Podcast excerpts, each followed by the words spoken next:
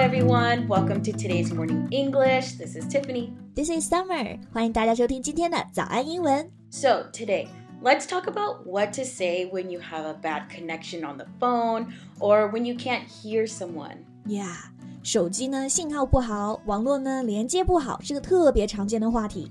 那我们今天就来看看可以怎么用英语来表达。 在节目的开始，给大家送一个福利，今天给大家限量送出十个我们早安英文王牌会员课程的七天免费体验权限，两千多节早安英文会员课程以及每天一场的中外教直播课，通通可以无限畅听。体验链接放在我们本期节目的 show notes 里面了，请大家自行领取，先到先得。 Imagine that you have just been offered a job interview. You sign online to meet the interviewer, and all of a sudden, the connection goes dead. That's terrible. It could be very difficult to be calm and communicate well. Yeah, the way you react could have a significant impact on the interviewer's like impression of you. 对，在正式场合啊，比如说网上面试的时候，网断了，信号不好了，这个时候你如何反应，该说什么话，其实很重要。所以啊，我们就来看看信号不好的时候有哪些我们可以用到的表达吧。 Yes, the first phrase would be I'm sorry, I think you're breaking up. Could you say that one more time? 这里的 breaking up 意思可不是你裂开了，而是说你的信号不好，我听不见你了。I think you're breaking up. Could you say that one more time? 你能不能再说一次？ This is a very polite way to let the other person know that you couldn't hear them and also if they could say what they had said again. Yeah, sometimes it's just embarrassing when the phone freezes. Especially when it's on video, like a video call. So true. Freeze 也是呢常见的一个表达，指的是画面卡住了，或者是死机了。所以说你的手机死机了，卡住了，就是 the phone freezes。 Yeah. Okay.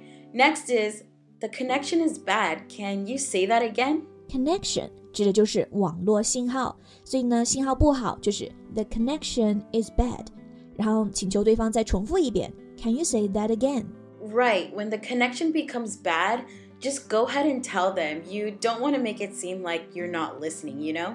Yeah, especially if it's during an interview. Yes. The last phrase to say the connection is, is bad is I think I just lost you. Can you repeat that? Lost you, like lost the connection, not the extra person. Exactly, yes. 所以这里的 I think I just lost you 意思不是指我失去了你，而是说信号不好，你刚刚说的我没有听清楚。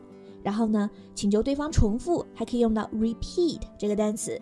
所以整个句子就是 I think I just lost you. Could you repeat that? So, this is just another way to gain clarity. Yeah. So why don't we talk about some phrases to check if the connection is better? Yeah, sure. You could say, How is that? Any better? Meaning, is the quality of the call any better? Exactly. Instead of saying hello, hello, hello over and over again, you can just use this phrase. 哎，对，非常形象了。所以恢复这个网络连接之后呢，也可以问对方信号是不是好一些了。我们不用一直重复 hello hello，而是可以说 How's that? Any better? Yeah, this is very simple and very useful. So, do you ever use Can you hear me now? Yes, of course. Sometimes I just walk around saying Can you hear me now? so I can see if the connection is better. Yeah, just walking all over the house yelling, Can you hear me now? Yeah. So maybe it's better to just hang up and call back. Maybe, yeah. 所以第二个可以用到的呢，就是说你现在能不能听见我 ？Can you hear me now？ Lastly, we have How about that? Is it clear now? 哎，这个也很简单。How about that？意思就是现在怎么样？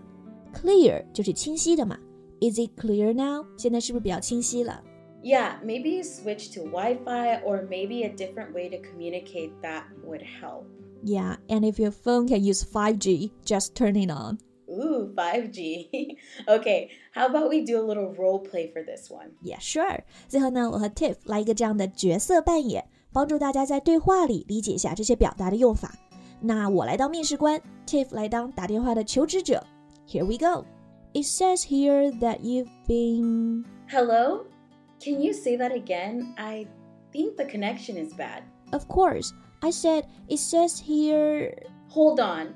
I think I need to put on my headphones to hear you better. Yes, your voice does seem a little far away as well. Take your time. How about that? Is it clear? Perfect. Alright，好，所以呢，这个就是我们一个角色扮演的对话啦。 Sometimes technology just fails us, Summer. Yeah, I know, but it's okay because we have these phrases to help us. Yes, be sure to try these phrases the next time you run into trouble with your internet connection during a conversation in English. 所以啊，以后不管是在网络面试啊，还是在打电话的时候，信号不好，都可以用到我们今天学到的这些表达啦。